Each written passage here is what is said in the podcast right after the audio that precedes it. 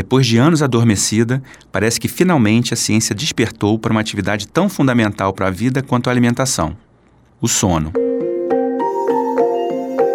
E esse amanhecer tem mostrado que não é por acaso que passamos quase um terço das nossas vidas nos braços de Morfeu, o deus grego dos sonhos.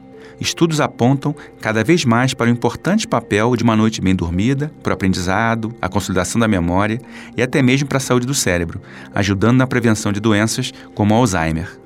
Para entender melhor esse papel do sono e dos sonhos na saúde humana, hoje eu converso com o neurocientista Siddhartha Ribeiro, professor e vice-diretor do Instituto do Cérebro da Universidade Federal do Rio Grande do Norte e autor do livro O Oráculo da Noite: A História e a Ciência do Sonho. Também com a gente, Rodrigo Lombardi, ator que fez um regime de sono para viver seu personagem na série Carcereiros, da Rede Globo. Eu sou Steven Gen e esse é o Trip Consciência, o lugar onde a ciência brasileira de ponta encontra a vida comum, de pessoas extraordinárias. Trip Consciência. Uma produção da Trip Apoio Instituto Serrapilheira. Sem querer invadir a seara do Siddhartha, né, vou começar com um spoiler aqui. Né? O sono é importantíssimo para o bom funcionamento do cérebro. Então, para a gente saber se esse papo vai andar bem ou não, por isso vocês dormiram bem no mês passado. Dormi muito bem. bem. Dormi bem. Brincadeiras à parte, né? o Siddhartha já contou várias vezes, a gente já conversou várias vezes sobre como é que você começou a se interessar para o estudo do sono, mas tem muita gente que não sabe. Né? Se você puder contar para a gente. É, foi o seguinte, Stives, é, fui fazer doutorado em Nova York em 95. E eu estava, como você sabe, que a gente foi colega no mestrado no, na UFRJ, é, eu, eu, cheguei atrasado lá, porque eu estava terminando o mestrado, então eu cheguei seis meses depois da minha turma, no meio do inverno, e eu estava totalmente defasado em relação a tudo, as relações sociais, ao, ao, ao que a galera estava discutindo nos seminários tentei entender o que estava rolando e não consegui entender. Inclusive, eu, eu, falava e entendia inglês bem e lá nesse momento não. E aí eu comecei a ter sono. e aí eu ia para o laboratório, pá, vou trabalhar, porque trabalhar na bancada eu sei fazer. chegava na bancada, pum, dava um sono danado, ia para o sofá, dormia, chegava o chefe do laboratório, me via dormindo, que foi ficando constrangedor. E aí o fato é que eu estava desadaptado e comecei a dormir, dormir cada vez mais. Aí uma hora eu desisti de lutar contra isso, fui para casa e entrei num esquema de dormir 16 horas por dia. É, e sonhava loucamente, sonhos lúcidos. Aí comecei a sonhar em inglês e isso durou todo o inverno. E eu tinha a sensação de que meu corpo estava me sabotando e que eu ia ser, em algum momento, devolvido para o Brasil. Aí, quando veio a primavera, de repente, eu, eu tive uma inversão completa comportamental. É, passei a ter facilidade de entender os seminários, as aulas, me interessar pelas coisas, o sono excessivo acabou, o laboratório começou a dar certo, os experimentos dando certo, um monte de amigos, primavera, Nova York, tudo maravilhoso. E aí eu falei, nossa, como é possível, né? Que eu estava sendo sabotado, mas na verdade não estava sendo sabotado, estava sendo adaptado.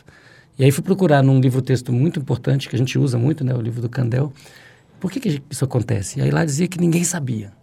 Eu falei, ah, então se ninguém sabe, eu quero saber. Que Tem loucura. Também com a, com a coisa do... Quer dizer, a gente sabe por que, que a gente come, por que, que a gente transa, né? E outros aspectos da fisiologia, mas a questão do sono, como você falou, está no livro do Candel, é algo meio enigmático. Apesar da gente viver, quer dizer, um terço da nossa vida dormindo, né? Então, quer dizer, muito resumidamente, por que, que a gente dorme?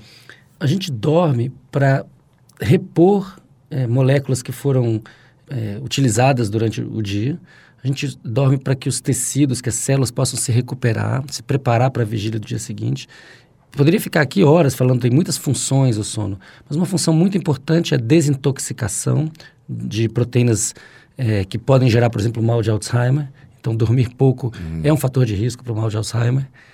Uma outra função importante, nós também dormimos para é, consolidar memórias, para triar as memórias, né? esquecer o que tem que ser esquecido, que é a maior parte das coisas. Lembrar o que tem que ser lembrado e produzir novas memórias, ou seja, para criar. Então, vou então puxar logo essa questão que foi, Rodrigo, teu papel de, do, do, Adriano, né, na série Isso. Carcereiros, em que você fez um, um regime de sono. De né? sono. Né? então, conta pra gente por que, que você decidiu fazer, fazer isso, quanto tempo, na prática, você dormia quanto tempo durou esse regime? É, na verdade, isso aconteceu porque o Carcereiros era um trabalho que não era para mim. Ele era para o Domingos Montanher, que faleceu tragicamente, até numa novela que eu fiz com ele. Eu já tinha acabado de gravar. Então eu estava de férias e recebi esse convite numa sexta para gravar na terça. Eu não estava nem no Brasil. Então eu cheguei de viagem, assisti um documentário sobre aquelas sobre os, sobre os carcereiros, encontrei o elenco que já vinha de uma preparação de meses e eu tinha que estar tá igual na terça-feira. Eu falei, não vou conseguir. Então eu não sei, eu tive um tempo para pensar como, qual seria o meu approach de pesquisa para aquele personagem. E a gente tinha muitos carcereiros auxiliando a gente. E eu tentei buscar o que eles tinham em comum no comportamento, não quando eles falavam comigo, mas quando eles falavam entre si, quando eles iam pegar um café, quando eles estavam sentados observando. Então, eu falei, eles têm alguma coisa em comum que nos primeiros dois dias, já gravando, eu não entendia o que era. Eu falei, não é depressão. Eles não são depressivos porque eles têm papos alegres, eles contam histórias, eles estão de bem com a vida. Não é. Também não seja, não era só uma tristezazinha, mas era alguma coisa desse tipo. Até eu entender que todos eles tinham um cansaço. Só que não era um cansaço físico, daqueles que a gente tem quando a gente malha ou quando a gente joga um jogo de futebol. Era um cansaço de anos, né? Frente a todos aqueles problemas, frente às tensões diárias, porque é um, é um emprego de tensão diária. Né? Você, não, você, não, você não relaxa um segundo porque alguma coisa pode acontecer. E eu falei, como é que eu chego nisso? Eu falei, isso parece quando eu não durmo porque eu sei como eu fico, eu fico parecido com isso aí quando eu não durmo. Então eu comecei a fazer uma dieta de sono. Eu preciso de oito. E comecei e cortei pela metade. No começo tudo bem, chegava, tá, comecei a entender o que, que isso produzia, mas depois de 20 dias eu estava dando bom dia para a mesma pessoa cinco vezes em 10 minutos.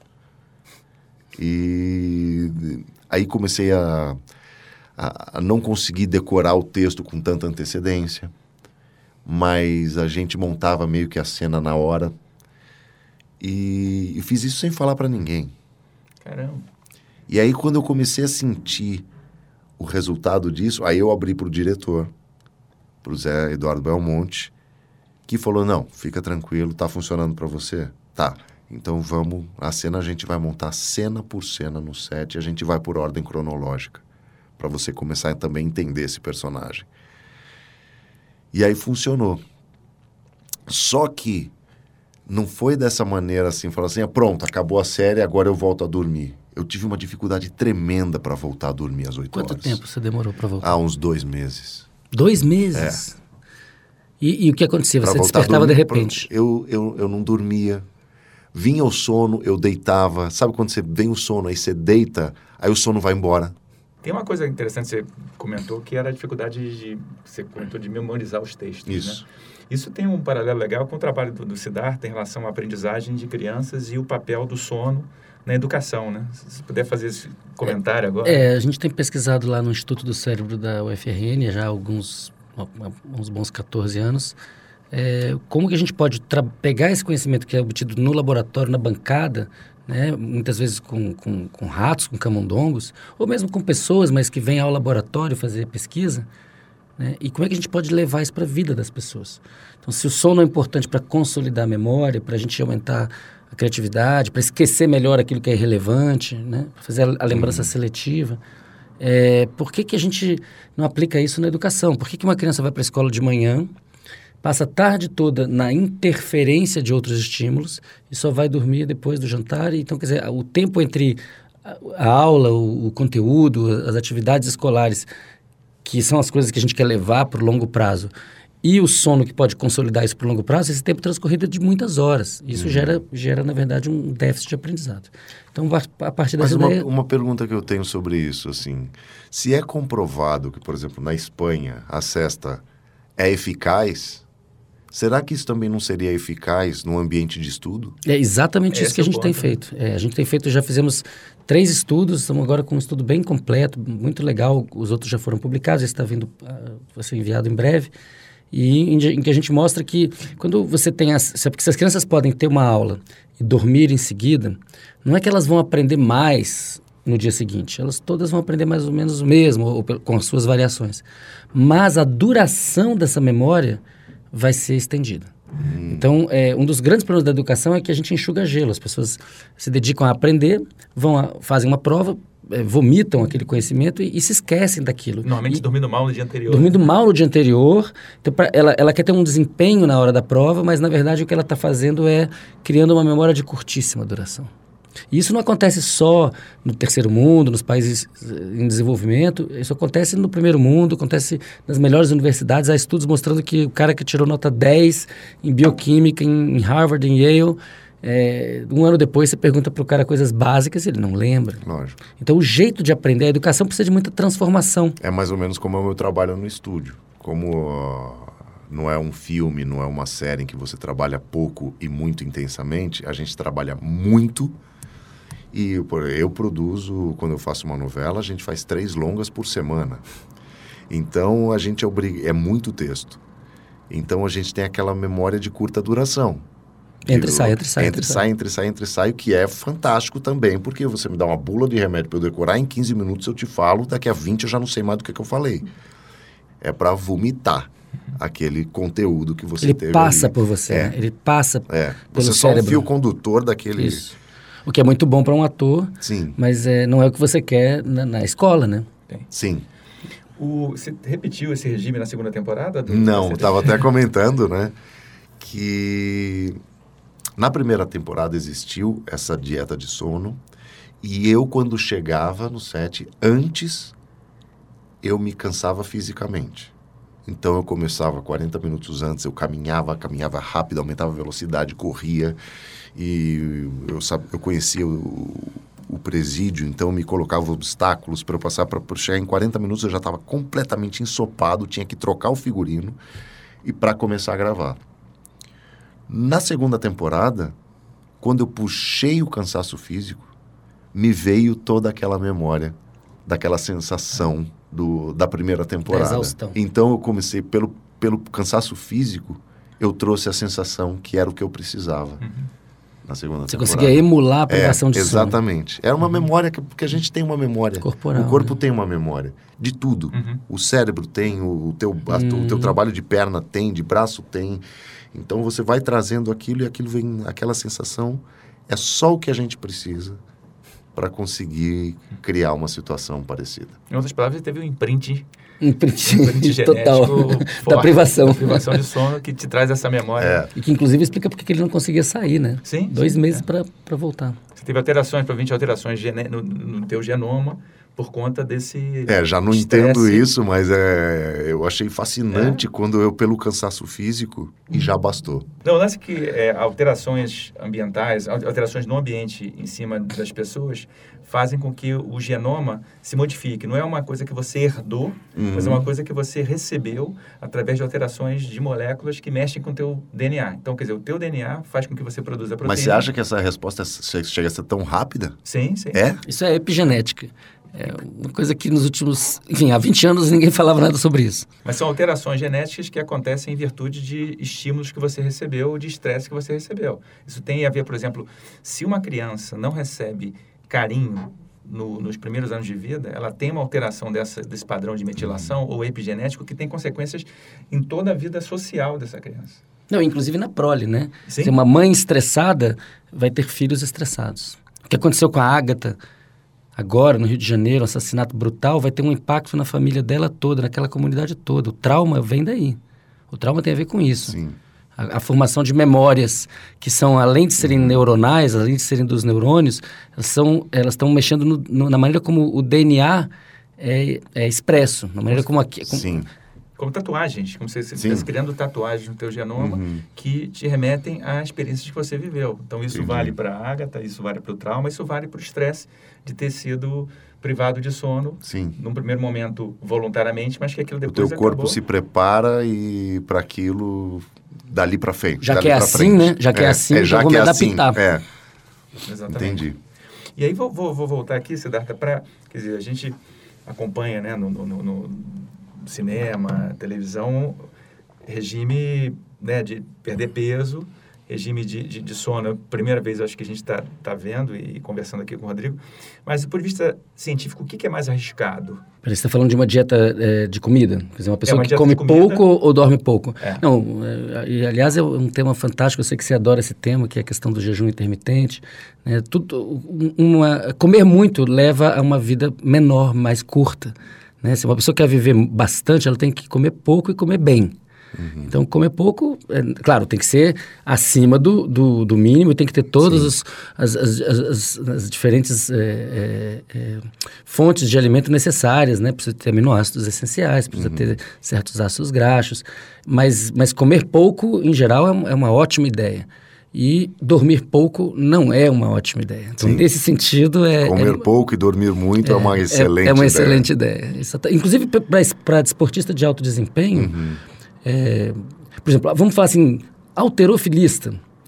O cara treina, come, dorme, treina, dorme, come, dorme, é. treina, come, dorme, dorme. É o que eles falam, né? Dur, é, dormir é treino. Dormir é treino, porque a é. síntese proteica é, vai ser feita sobretudo na hora do sono. E no, no caso de na, da, esportes que envolvem coordenação motora e habilidade, existe um papel fundamental do sonhar e do imaginar. Fundamental. Agora, como é que fica essa coisa que nem todo mundo fala? Ah, comer e dormir não é legal logo depois. É, é sobretudo se a pessoa comer muito, né? É, na natureza, é, a sequência qual que é? O animal desperta com fome, busca comida, consegue a comida e dorme. Então essa é uma sequência. E essa é uma sequência que metabólica. Se você olhar para o hipotálamo do animal, você, essa história vai ser contada molecularmente em vários lugares diferentes uhum. do cérebro e sobretudo no hipotálamo. É, agora, quando você transforma isso traz isso para a nossa vida contemporânea, né, em que você tem, na verdade, é muito mais complicado do que isso aí. Né? É, a gente tem que entender que é, determinados tipos de alimento e certas quantidades de alimentos são totalmente incompatíveis com uma boa qualidade de sono. Então, uma pessoa que né, vai malhar às 10 da noite, depois chega em casa e come ovos e bacon e feijão uhum. né? E aí vai dormir, ela não vai ter um sono muito legal, vai ter uma latência para o sono muito alta, ou seja, vai, demorar para dormir. Outro exemplo, assim, muito simples, as pessoas falam, puxa, eu, eu durmo mal, não sei o que acontece. A pessoa bebe álcool de noite. Bebendo álcool, a latência para o sono diminui, então ela dorme rápido. Ela fala, ah, vou, vou embarcar aqui, tomo um escão e vou dormir.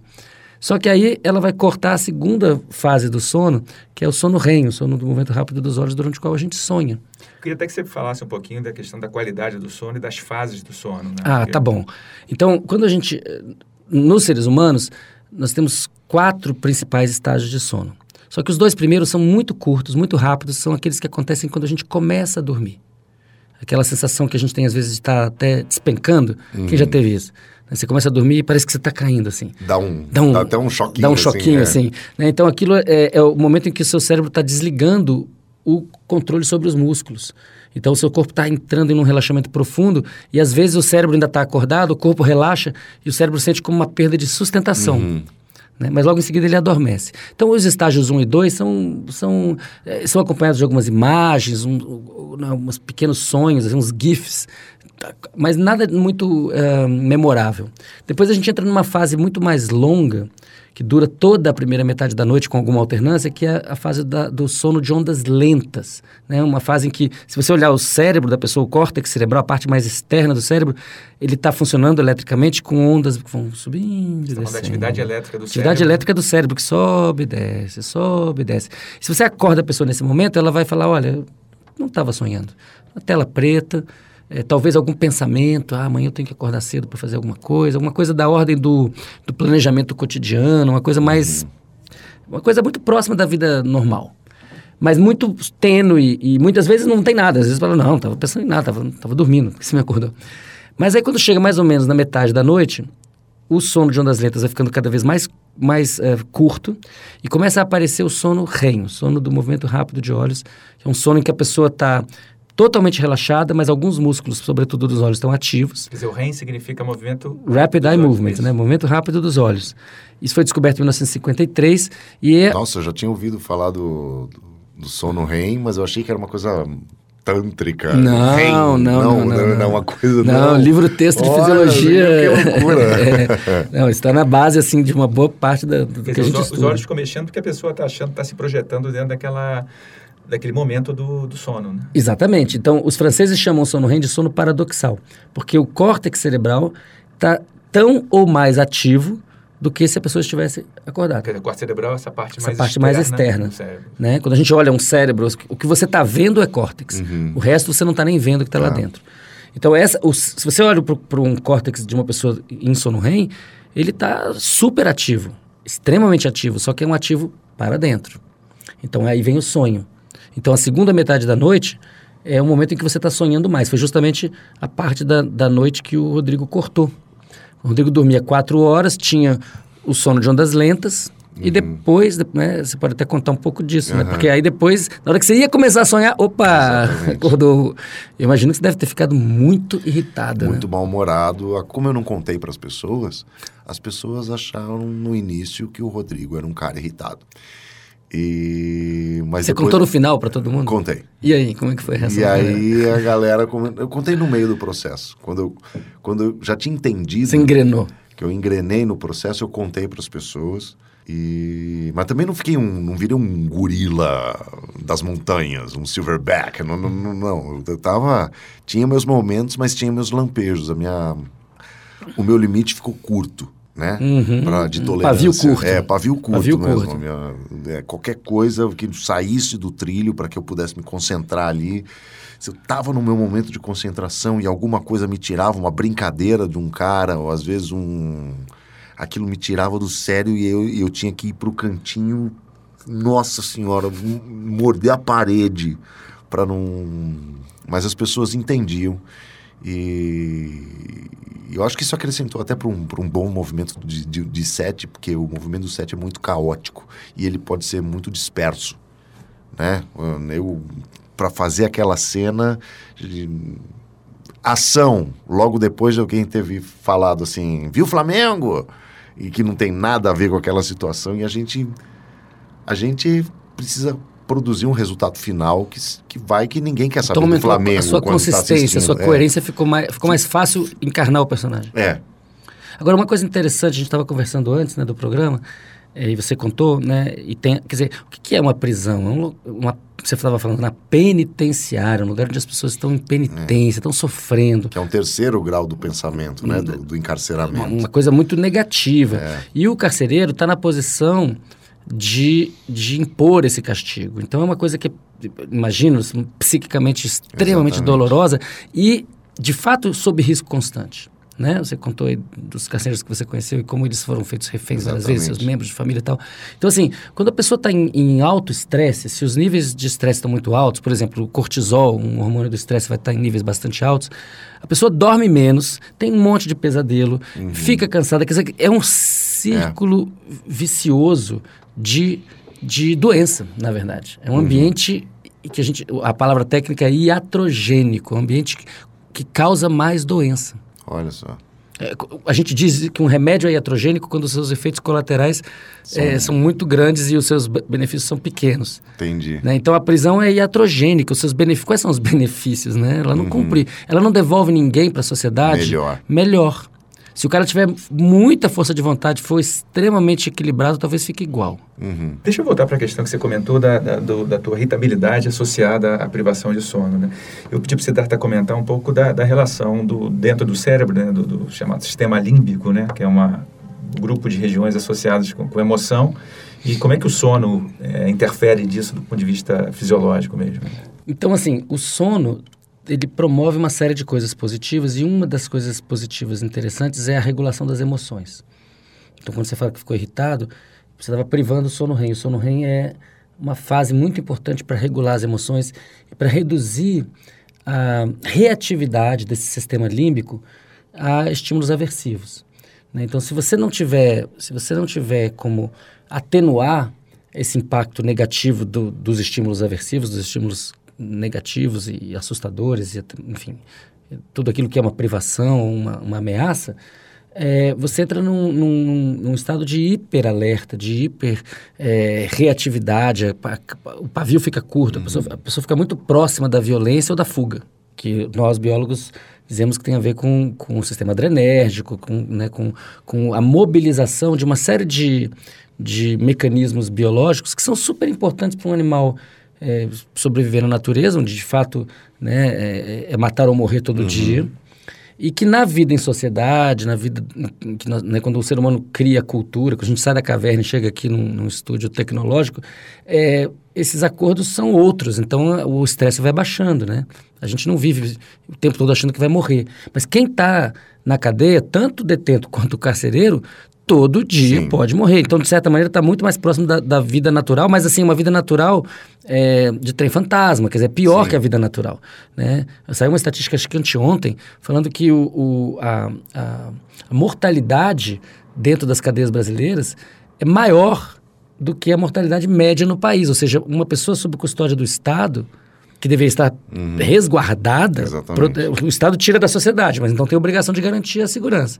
Se essa pessoa morre lá dentro, e isso acontece toda hora, e cada vez mais, e agora a gente tem governantes que fazem disso política pública e, e elogio, né? e cristão, pessoas que se dizem cristãs, dizendo que o bom mesmo é, é matar É, todo mundo. Quer dizer, uma Bandido bom é bandido, Bandido morto. bom é bandido morto, a gente tá né, uma volta à idade do bronze, um negócio assustador. Então a pessoa está lá dentro numa situação de extremo risco.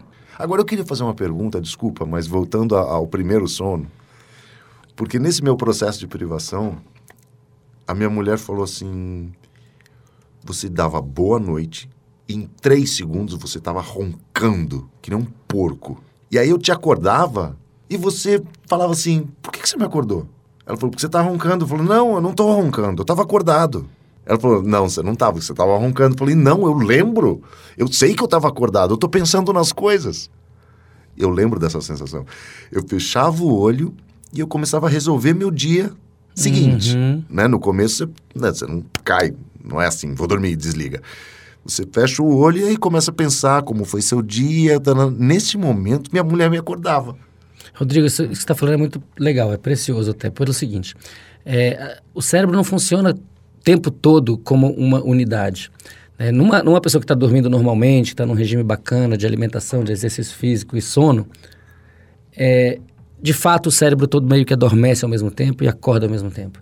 Mas à medida que você vai criando uma situação de privação, as partes do cérebro podem dormir em momentos completamente diferentes. nem foi, acabou, que você acabou de escrever. Nossa, que loucura. É que nem golfinho, então, né? Exatamente. O cara começa. Porque o golfinho, você sabe que ele, metade do cérebro dele dorme enquanto o outro está em alerta. Não. Senão ele se afoga. afunda.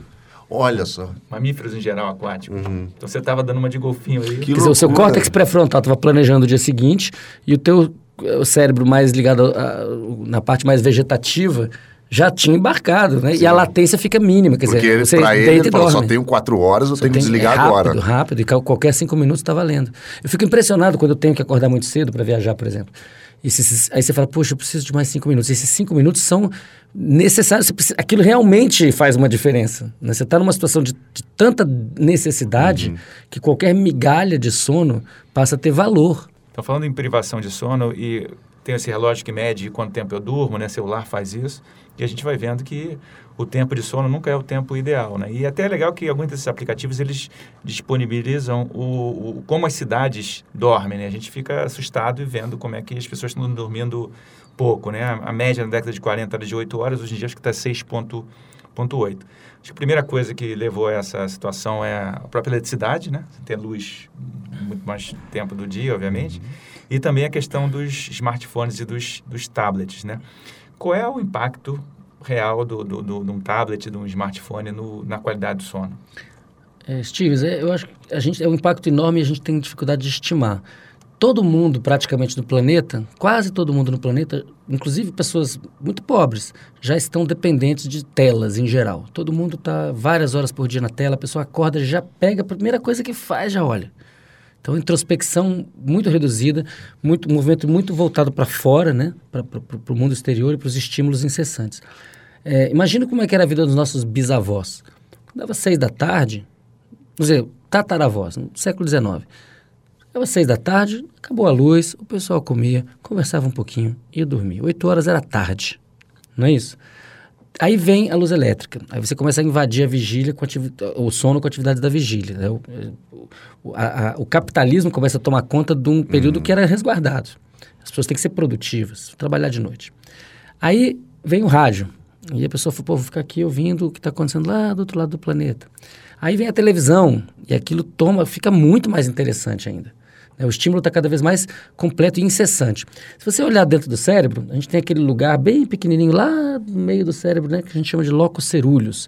Em latim, o lugar azul, porque se você olhar, de fato, tem uma coloração azul.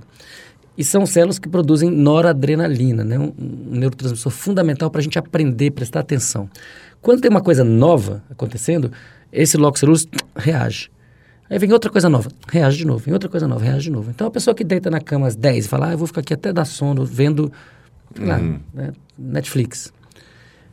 Ela não vai dar sono nunca. Quer dizer, vai dar sono, mas vai dar sono realmente vai esticar essa corda, porque a estimulação, a novidade não para. Então a noradrenalina vai estar o tempo todo sendo liberada. Ou até mesmo gente que lê e fala assim, eu tava querendo dormir, aí fui ler, porque quando eu leio eu durmo, só que começou a ficar bom. É.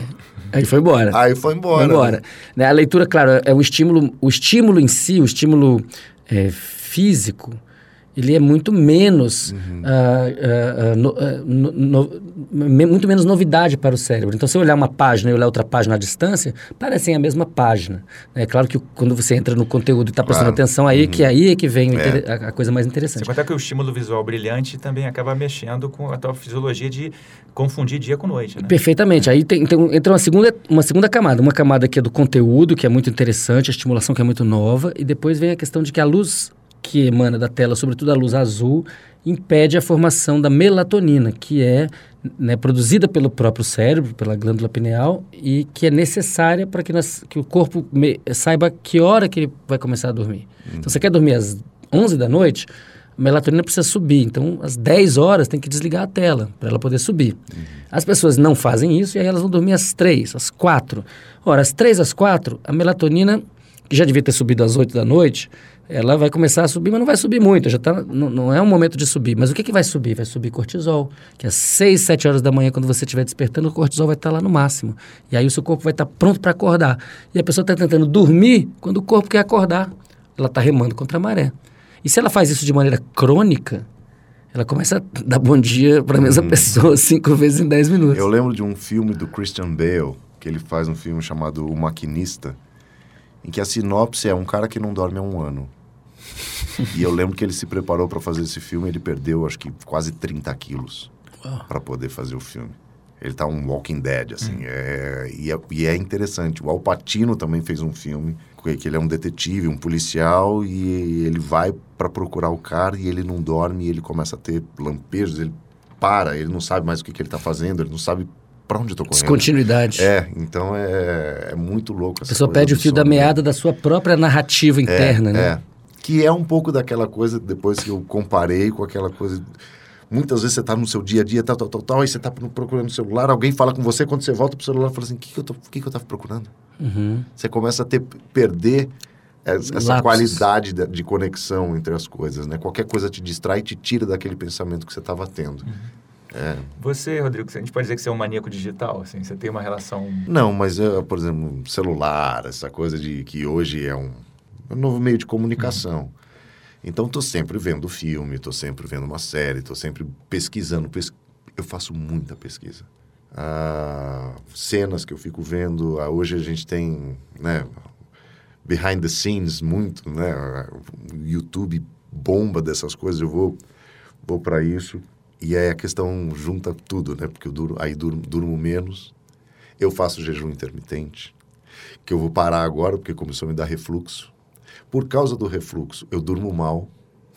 E aí eu vou, aí eu perco o sono porque eu fico no YouTube vendo se você tem refluxo, o que, que você faz pra voz. E aí, cara, é uma, Sensacional. é uma bola de neve que vai crescendo, que você fala, onde eu vou parar?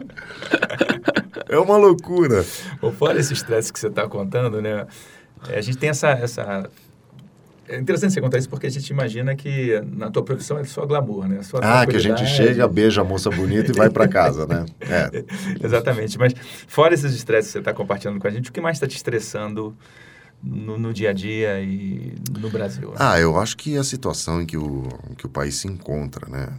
Independente de falar, ah, esse caminho, aquele caminho, mas historicamente eu, eu acho que o, o, o Brasil vem, vem vivendo sob tensão há muito tempo. E o duro é que a gente se acostuma com isso. Então, a gente se, quando a gente viaja, por exemplo, tem a possibilidade de fazer uma viagem para fora, a gente vê que não precisa ser assim. Eu tenho medo de levar, eu moro no Rio de Janeiro, tenho medo de levar meu filho na escola. Aí você começa a ficar preocupado, e aquela preocupação que ela se repete todos os dias, e aumenta com outra, aumenta com uma notícia que você ficou sabendo, que te irrita. E eu acho que a maior saída que eu encontrei para isso foi aquilo que eu te falei de montar a minha empresa de educação, onde eu começo a ver que existe uma saída e que a gente tem que se preparar não para o que está acontecendo agora, mas para um movimento maior que independe de tudo isso, que é o que vai acontecer com as profissões daqui a 20 anos, que é a geração do meu filho. Para que, que ele vai ter que estar tá preparado? Ah, quer ser engenheiro, quer ser advogado? Não, advogado vai ser substituído por aplicativos. Uhum, médico e também. Que, médico também. E engenheiro e, também. E talvez ator e talvez cientista. Exatamente. Então, para que, que ele tem que se preparar? Essa é a minha maior preocupação e o meu maior estresse hoje.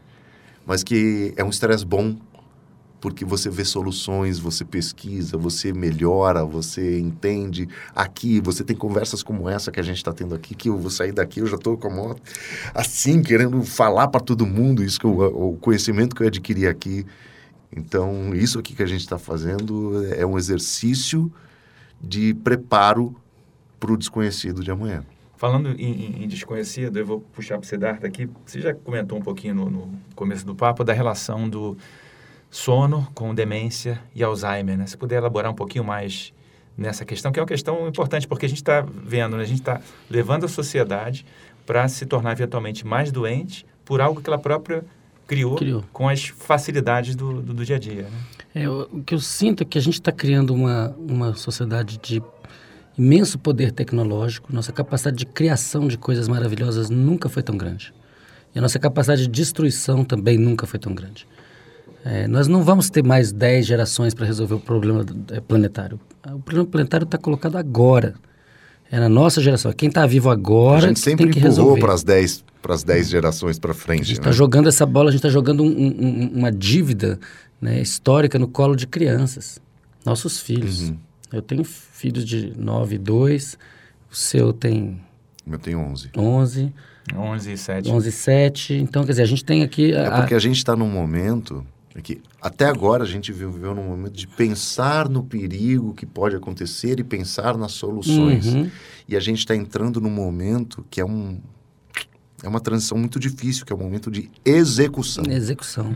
Se não executar, vai acontecer. Vai e executar é agora. É agora, é. é. agora, é agora. E passa pela educação, que foi o que você Exatamente. acabou de dizer. A gente precisa de, de claramente, rapidamente, tomar as rédeas do futuro. É muito é, sintomático que, que as pessoas se sintam sem horizontes quando a gente tem, deveria ter mais horizontes. Imagina há, há 60 mil anos a gente numa caverna aqui discutindo se vai conseguir comer. Então estava muito mais difícil. Né? O que acontece? Então, você falou do Alzheimer. É uma, é uma doença é, neurodegenerativa que acomete muitas pessoas que ficam é, velhas o suficiente, né? que, que, que conseguem sobreviver. Então, se a vida deu certo, aí ela pode caminhar por aí. Mas tem a ver com seus hábitos. Né? Então, é uma doença que tem a ver com acúmulo de, de, de formas, é, de proteínas mal formadas. Né? E, e, o sono favorece a desintoxicação, a limpeza dessas proteínas todas as noites.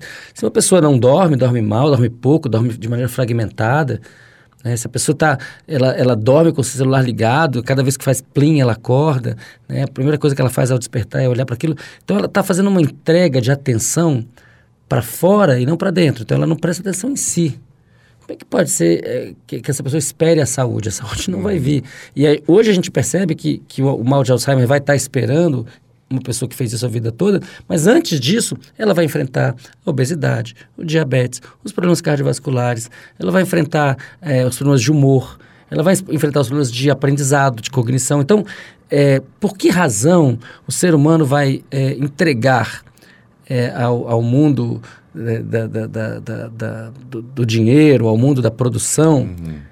Uma coisa que é tão preciosa que os antigos gregos, romanos, egípcios entendiam como sendo o eixo da saúde, que é o sono. A, a, a, pergunta que eu tenho é como fica a qualidade e o, o, o que, que muda na qualidade de uma pessoa que toma remédio para dormir? Ah, ótima pergunta. Né? Ótima Ou, pergunta. ou, ou- ou durante o dia, aquele remédio como, sei lá, eu tenho muitos amigos que vivem à base de Rivotril, ou outro que toma Stilnox para dormir, outro que fala assim, não, esse é melhor porque não dá reboot de manhã, esse que... Qual, o que que resulta? Qual a diferença na qualidade É do muito sono? grande. O- o- as- essas pílulas para dormir não produzem de fato sono. O sono é uma coisa muito sofisticada, muito complexa, que, que, que faz um, um, um- um- uma- um reset do corpo inteiro né, e das memórias em particular. É, essas pílulas para dormir, geralmente elas induzem um, um estado parecido com o sono, que está tá mais é, próximo de um desligar do cérebro do que de fato do que é o sono, que é um, que é um um fenômeno complexo. É quase um anestésico. Isso é verdade para a maioria dessas pílulas. Não é o caso da melatonina, eu já falei dela antes. A melatonina é produzida pelo próprio corpo. E se você fizer uma ingestão de melatonina, isso não vai te fazer muito mal, ao contrário, é- ela é uma boa maneira de você fazer uma indução de sono. Mas, por outro lado, se a pessoa tiver uma boa higiene, se fizer exercícios adequados, se tiver uma alimentação adequada, ela, ela não, ela não vai precisar tomar melatonina, o próprio corpo faz a melatonina. Claro que no caso de uma viagem intercontinental Sim, aí é algo que é útil, isso. mas no dia a dia que você está dizendo que é o problema. Não né? precisaria, né, no dia a dia. É, agora, o que acontece, eu sinto que está tudo muito imbricado. A ciência e o capitalismo estão muito imbricados. Né? A ciência é, uma- é um desenvolvimento muito poderoso dos últimos 500 anos e o capitalismo também. E com suas maravilhas, mas com seus horrores. É, então, é, é, as pessoas estão farmacologizando? Estão, estão colocando medicamento em tudo. Processos é para dormir, é para né? acordar, né? é para transar, é para é, é pra ter atenção. É, então, como é que é possível que toda vez que você vai fazer alguma coisa que você faz espontaneamente com a farmácia do próprio corpo, agora você precisa de adicionar alguma coisa externa. E aí, com a iatrogenia. Então, você vai tomar aquele remédio, mas aquele remédio faz mal para o estômago. Aí ele faz mal para o estômago, você toma um outro remédio. Mas É. aquele outro remédio faz então, vai causar um problema no, no, no fígado. Então, a coisa é uma bola de neve. O nosso cérebro, o nosso ap- aparato biológico é uma farmácia maravilhosa. E aí vem uma questão que é profunda e que vai ligar com a questão do encarceramento, que é a guerra às drogas. Como é possível que nós tenhamos drogas que são proibidas e mata-se em nome disso? A Agatha foi morta em nome disso. Essa é a defesa que o Estado, o governador do Rio de Janeiro está dizendo isso, que é por causa disso. Então, para proteger a população, você vai lá e mata uma criança. E fica por isso mesmo. Aí você fala, bom, mas proteger do quê? Ah, não, porque, ela, porque a maconha, porque a cocaína, porque o, o, o LSD. O nosso cérebro está cheio de substâncias semelhantes à maconha, cheio de substâncias semelhantes ao LSD e cheio de substâncias semelhantes à cocaína. E aí? Que loucura é essa? É, e eu volto nesse tema para dizer, olha, a gente precisa sair desse, dessa falta de futuro. A gente não precisa de mais penitenciário, a gente precisa de mais escola. Exatamente. Mas é, é um pensamento de que se não começarmos agora a construir escolas, em 20 anos, a gente não vai ter mais nem dinheiro para construir tanta penitenciária. Exatamente. Bom, vamos então sair um pouco do sono e ir para sonho. A gente está começando a sonhar aqui, né? Pensando em escola e tudo. Isso é um dos teus trabalhos também, né? Além de estudar o sono, é estudar o, o- o sonho, né? O que, que há de concreto no, no- no estudo do, do sonho, né? E qual é, seria a importância biológica dele? Sonhos foram fundamentais para a gente sair das cavernas e chegar aqui. Se a gente olhar para a história humana, tem registro de sonho desde o início da escrita. Tem registro de pesadelo e tem registro de sonho premonitório há, há 4.500 anos atrás. Isso foi uma constante em todas as civilizações antigas. É uma constante dos povos caçadores-coletores, dos indígenas, dos nômades, dos seminômades, uma constante entre os aborígenes australianos, os Sius, Lakota, o Cheyenne, né, eh, da América do Norte, o Chavante, os, os Caiapós, né, grande cacique Raoni, tomara que ganhe o prêmio Nobel. Então, é, é- tudo isso é, é- foi alguma coisa que foi alcançada, esse desenvolvimento cultural incrível, com o sonho no centro da vida social. O sonho era um, um fato social profundamente importante. Ele dizia se um faraó ia construir um monumento, se ia fazer uma guerra, se ia casar. Isso foi assim, inclusive, através da Idade Média. Eh, Se olhar São Tomás de Aquino, antes Santo Agostinho, eh, depois o Lutero, todos eles entendiam que o sonho era uma coisa muito importante, não necessariamente verdadeira, mas possivelmente verdadeira. Quando E começa talvez premonitória. e, e, e reconheciam a possibilidade de que alguns sonhos fossem de fato premonitórios, inclusive capazes de prever o futuro com exatidão em alguns casos. Quando entra eh, na, na- Idade Moderna, com o desenvolvimento do capitalismo e da ciência, os sonhos saem do centro da vida social e vão para lugar nenhum. Hoje eles não têm lugar nenhum. Se você perguntar para uma pessoa, eh, ela falou sobre seus sonhos com a sua família de manhã? Não. Falou no trabalho? Não. Falou na escola? Não. Falou, não falou com ninguém. Por quê? Ah, nem lembro. Eu nem lembro que eu sonho, por que, que eu vou falar disso? Se você perguntar para uma pessoa na rua, me conta o seu sonho, ela não vai falar do sonho da noite anterior, ela vai falar que ela quer comprar um carro, que ela quer, se uma pessoa pobre, vai dizer que quer um prato de comida. Então, o sonho hoje, ele- o sinônimo dele para a sociedade é o desejo no- na vigília, no cotidiano. E a gente esqueceu que ele serve para alguma coisa. Para que, que ele serve? Ele evoluiu ao longo da, da trajetória dos mamíferos, então estamos falando em 225 milhões de anos, como um oráculo probabilístico. Com base nas memórias do passado, como é que deve ser o amanhã? Isso não é evidente para a gente agora, porque nossos sonhos são colchas de retalhos. Mas isso fica evidente se você tiver um problema muito grande. Se você for colocado na situação de risco iminente, uma doença na família, uma questão grave no emprego, ou o contrário, um grande desejo, puxa, eu quero muito aquele papel, eu quero muito aquele é, é, é, publicar esse artigo nessa revista. né? então, quando você mobiliza o desejo, e essa é uma proposta do Freud, o sonho ele, ele vira uma bússola. O sonho não te fala o que vai acontecer, ele te fala o que está acontecendo. Ele te fala, ó, a coisa está caminhando para cá. Ele, e ele faz isso através de metáforas muito lindas. Né? Por exemplo, um, um caso que eu conto é, num, num- livro chamado Oráculo da Noite que eu publiquei. Vou fazer aqui um- uma, uma propaganda do livro. O Oráculo da Noite fala exatamente sobre isso, a função do sonho. E os sonhos que, que Júlio César e sua esposa tiveram na, na noite anterior ao assassinato dele. Estão registrados na história. Se você for, for pensar, são dois sonhos proféticos, premonitórios. Só que um é um sonho premonitório exato. Aquilo que chamavam na antiguidade de sonho teoremático. Ela, a Calpurnia, mulher do César, sonha que ele vai ao Fórum Romano, cercado por senadores, esfaqueado e morre na mão dela. Que é exatamente o que vai acontecer. Então ela tem um sonho premonitório ipsis literis. Ele sonha que é transportado através das nuvens e tem uma, uma- sensação muito positiva e enco- encontra Júpiter, e Júpiter aperta a mão dele. Ele também teve um sonho premonitório, que ele foi, de fato, ao morrer, ele foi divinizado, foi transformado em um deus, oficialmente pelo Estado. Então, essa capacidade de simular um futuro possível começa lá nos mamíferos, adquire uma relevância gigantesca na Idade do Bronze, entra pela Idade Média e quando chega na Idade Moderna isso colapsa. E, e isso fica jogado, né? O, o Rabelais falava, a pessoa teve um pesadelo, por que comer um queijo estragado? Quer dizer, já é uma, uma concepção totalmente fisiológica, comezinho, sonho, passa a ser uma coisa assim, do dia a dia. E aí, nos anos, no século XIX, é, é, é, é a retomada dos, dos manuais de sonhos, assim, lá da Babilônia, que assim, você sonhou com isso? Sonhou que estava voando, então tal coisa. Sonhou que estava perdendo um dente, então tal coisa. É, hoje você vai na internet, sonhei com isso. Aí tem lá, sonhar com tal coisa. Isso, tem, tem tal significado. Isso é uma besteira, né? E o Freud disse isso claramente. Os sonhos têm sentido, eles não são aleatórios, mas eles só têm sentido para quem sonhou.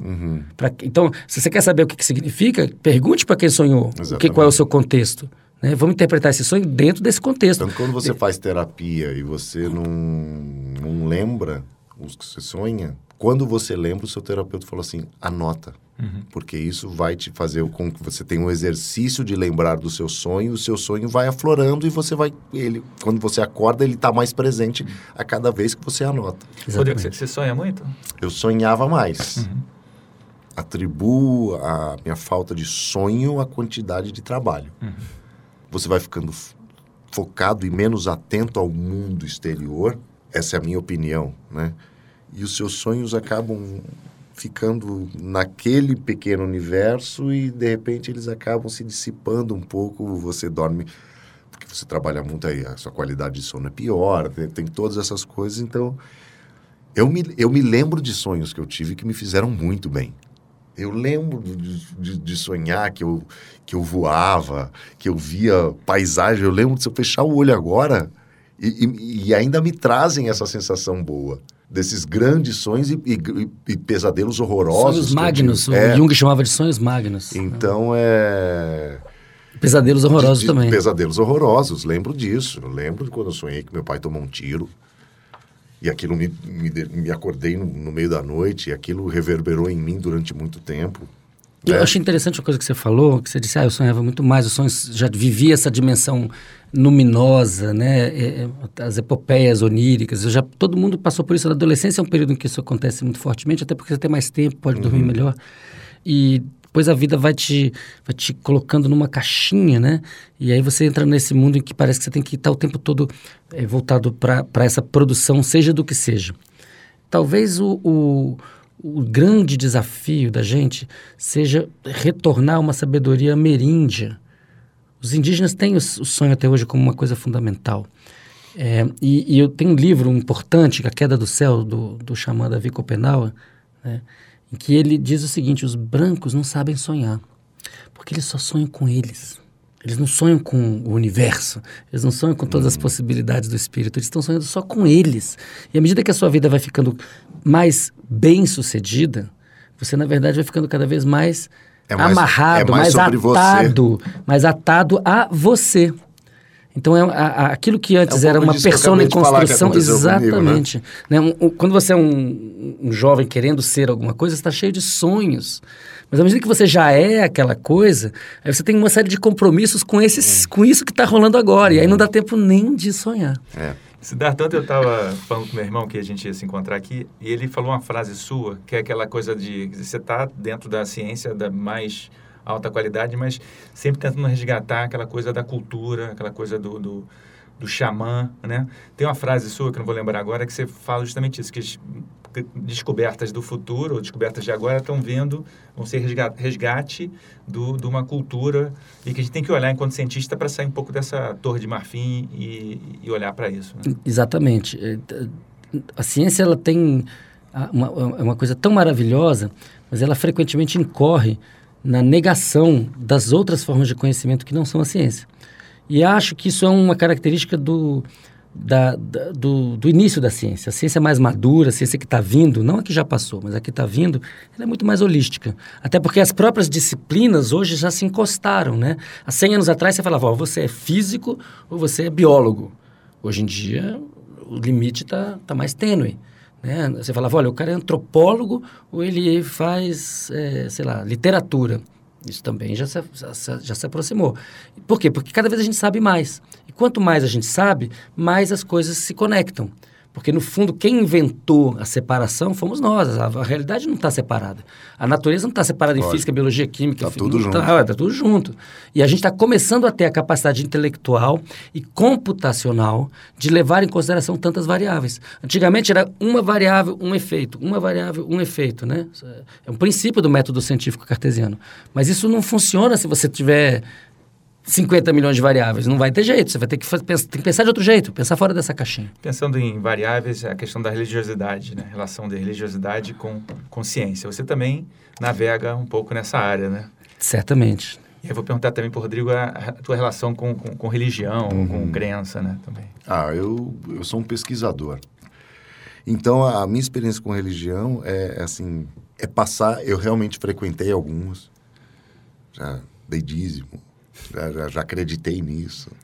Aí saí, né, fui pesquisar Umbanda, fui pesquisar, enfim, e, e, achei uma coisa muito bonita ali.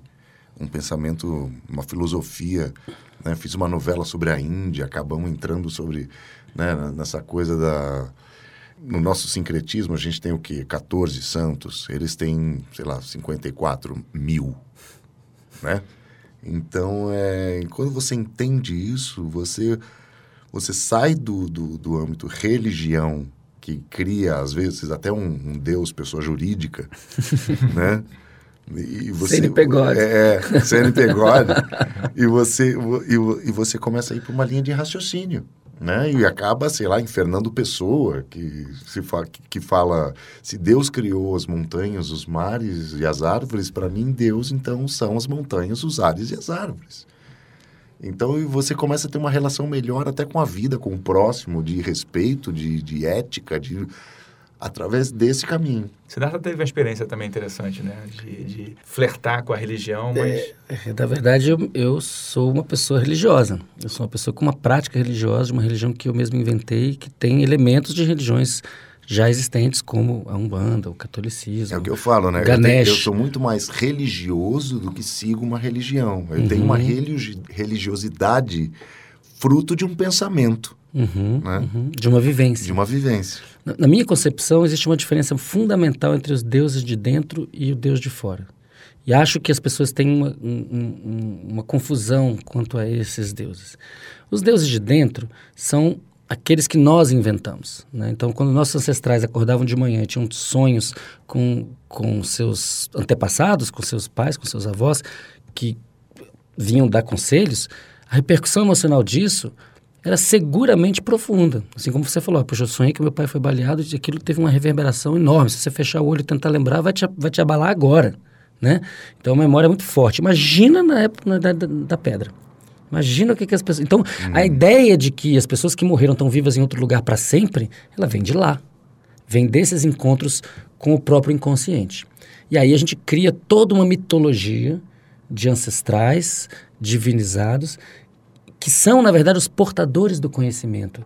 O conhecimento não era abstrato. A gente não pegava um livro e falava, ah, aqui está química orgânica. Não era assim. Era como é que papai fazia machado de pedra? Como é que a mamãe cozinhava aquele, aquela carne dura para ficar mole? Então, esse, esse know-how é, o fazer estava associado às pessoas. E a gente morria de saudade das pessoas que tinham falecido, tanto é que começamos a enterrá-las e enterrar uma série de coisas preciosas com elas. E começou esse culto aos mortos, essa enorme saudade, como sendo uma, um mecanismo de acúmulo cultural. Isso levou, depois de alguns milhares de anos, a gente construir tumbas que podem ser vistas uhum. de satélites. É muito louco o que aconteceu. A, a, a, nossa saída da caverna passa por muita loucura, muita, um, uma, uma, concepção muito, muito é, é, fantástica da realidade. Né? Então, antes de ter ciência, tinha religião. Está né? Tá chovendo porque Deus quer que chova. Né? Então, essa, essa intencionalidade atribuída né, a entidades imaginárias. Esses são os deuses de dentro. Você fala, ah, então você está reduzindo a, a, religião a, a, uma imaginação. Não veja. Na verdade, é, é, muito mais maravilhoso do que isso. Se Ogum mora no meu cérebro e é uma entidade diferente de mim, e eu quiser coragem hoje para enfrentar uma dificuldade. Hoje é quarta-feira, né? é para Xangô. Uhum. Então, se eu pedir para Xangô me dar algum atributo, justiça, me dá né, serenidade, me dá firmeza, isso é totalmente possível. Essa é uma te tecnologia ancestral que funciona. Sim. Se eu creio em, em, em, Xangô e faço a saudação, caô, cabecilha, e peço, e eu estou nutrindo essa, essa representação mental, ela vai me devolver. É uma maneira do cérebro se reprogramar, se mobilizar. Isso está muito bem, está muito bacana, e uma pessoa que queira acender esses deuses internos em si, basta que basta praticar, basta uhum. né, fazer o altar, fazer as oferendas, cantar, rezar, fazer aquilo que tiver que fazer dentro da sua própria mitologia para que aqueles, aquelas representações acendam, funcionem, e isso começa a criar benefícios e também amarras, e também sim, limitações, sim. e também restrições. Uma coisa muito diferente é o universo. E o universo está aí, a gente é parte dele. Se eu quiser pedir firmeza para, sei lá, vou fazer uma entrevista de emprego, preciso ter muita clareza, posso pedir para Xangô uma representação minha interna. Mas se eu pedir para o universo, eu tô, eu tô dando uma de tolo. Por quê? Porque o universo não está preocupado se eu vou ter aquele emprego ou não. A outra pessoa que também está fazendo a entrevista também é o universo. Uhum. Se eu falar, ah, pelo amor de Deus, não deixa o jacaré me comer, mas o jacaré também é do universo. Sim. Então, eu, é, em vez de pedir para o universo, a gente é melhor estar nele, contemplá-lo, né, atravessá-lo e eventualmente se dissolver nele. Agora, essa confusão entre os deuses de dentro e o deus de fora, ela gera muitos problemas. Porque aí o cara começa a achar que esse Deus universal, hiperpoderoso, que pode enfiar a mão a qualquer momento e mudar tudo, está é, tá muito preocupado se ele vai ganhar na Mega Sena, se ele vai... É. É, tá, aí a pessoa começa a, ficar, a criar uma mitologia do... E aí vem a história do povo escolhido, que é o pessoal... Não, a gente... Deus é muito bom, mas é só com a gente.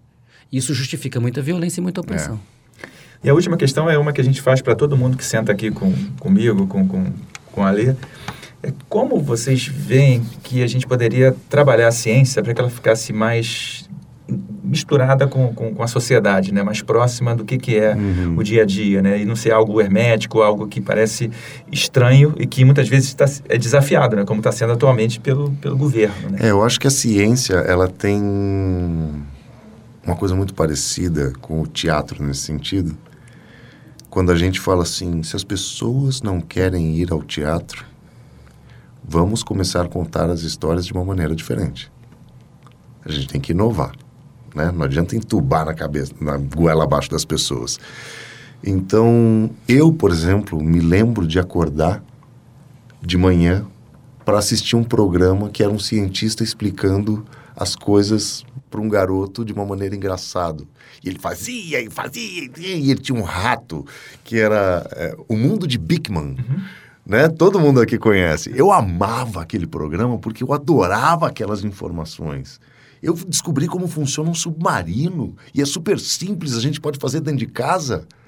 né? E, e eu acho que a ciência ela tem que se mostrar divertida.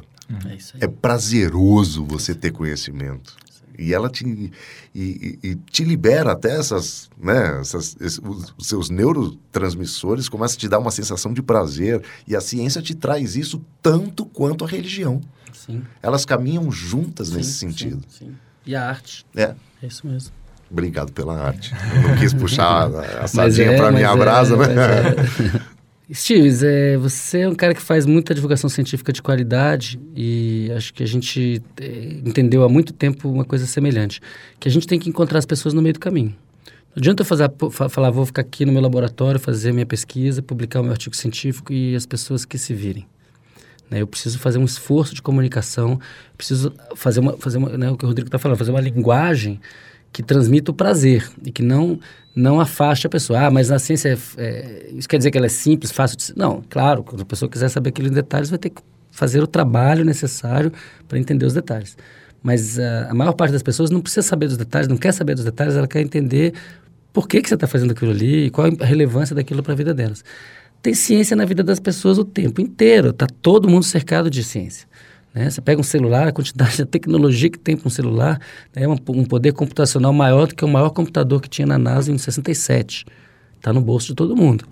Agora, como as pessoas não entendem nada, e isso é um problema, as pessoas cada vez leem menos, né? Então a gente tem uma questão cultural importante. Está havendo um divórcio muito grande entre aquilo que de fato tem de tecnologia na nossa vida e o que a gente entende. Isso é preocupante. Né? Se chegasse para um cara na Idade Média e perguntasse como é que funciona uma espada, como é que funciona um, né, um barco à vela, como é que funciona uma cadeira, o cara né, ia ter alguma explicação ali. Né? Não, não, não tinha nem teoria da gravidade ainda, mas ia ter alguma explicação ali que todo mundo mais ou menos tinha a mesma.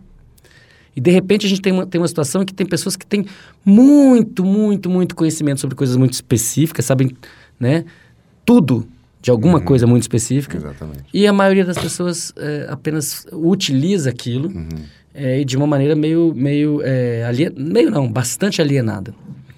E eu acho que isso é uma fragilidade da, da nossa sociedade. Se houvesse um, uma tempestade solar que apagasse o conteúdo de todos os, os discos rígidos e toda a nuvem, fosse tudo, todo esse conhecimento digital desaparecesse, é, e a gente tivesse que fazer as coisas é, baseado no, naquilo que está impresso nos livros, Uhum. já ia demorar um tempão para a gente voltar no ponto que estamos Sim. agora. Mas um tempão. Então, nesse sentido, me preocupa muito o analfabetismo científico. É, Acho que a gente, isso é uma coisa gente tem até importante. isso elevado à enésima potência, a gente tem isso até em literatura, né? Quando a gente tem o filme Eu, Robô, Hum. né? Que é, todo mundo produz tanta tecnologia, mas vem tão mastigado já pra gente, que se a gente tiver que pensar sobre aquilo, a gente não consegue. A ponto da tecnologia começar a pensar por si só. Muito boa é, é, é, observação, Rodrigo, porque a gente está achando que vai. A pessoa fica falando, ah, será que a gente vai conseguir inventar um robô consciente? Por desenho, o cara vai tentar fazer. Ontem um cara anunciou que vai fazer. E aí muita gente fala, não, não vai, porque a gente não sabe nem o que é a consciência, então como é que você vai construir uma máquina que é consciente se você não sabe o que é consciência? Só que tem uma outra questão, é que não necessariamente a consciência vai emergir por desenho nosso. A gente criou uma rede de computadores muito grande e a consciência pode muito bem emergir nessa rede espontaneamente. Sim. E uma vez que ela vai estar sendo programada por pessoas que estão operando nessas chaves aí de, né, de, de, de extrema especialização, de pouca troca e com certos princípios que dizem respeito ao mundo da produção, do capitalismo, da- é bem possível que em algum momento essas máquinas digam, bom, a solução mais fácil aqui para esse problema é nos livrarmos desses caras. Exatamente. E isso pode acontecer. A gente está, na verdade, você falou disso no início, os empregos vão desaparecer. Sim. A gente vai viver num mundo em que todo mundo está livre para fazer artes, esportes, ciência, e os- as máquinas vão trabalhar para a gente, ou a gente vai estar num mundo em que a gente vai estar virando lata de lixo para tentar comer porque os robôs não, não deixam mais espaço. Exatamente. Isso tá. Nossos filhos vão viver essa realidade. Uhum. As novas profissões vão chegando, se a gente não tiver preparado para elas, a gente vai virar lixo. Vai virar lixo. Gente, queria agradecer muitíssimo, Siddhartha, Obrigado, Rodrigo. Ah, obrigado, um Prazer. prazer estar É um aqui. Prazer, Rodrigo Massa. Muito bom, bom irmão, bom Muito te bom, é isso conhecer, bom conhecer vocês. Axé. Obrigado. Trip. Consciência. Uma produção da Trip. Apoio Instituto Serrapilheira.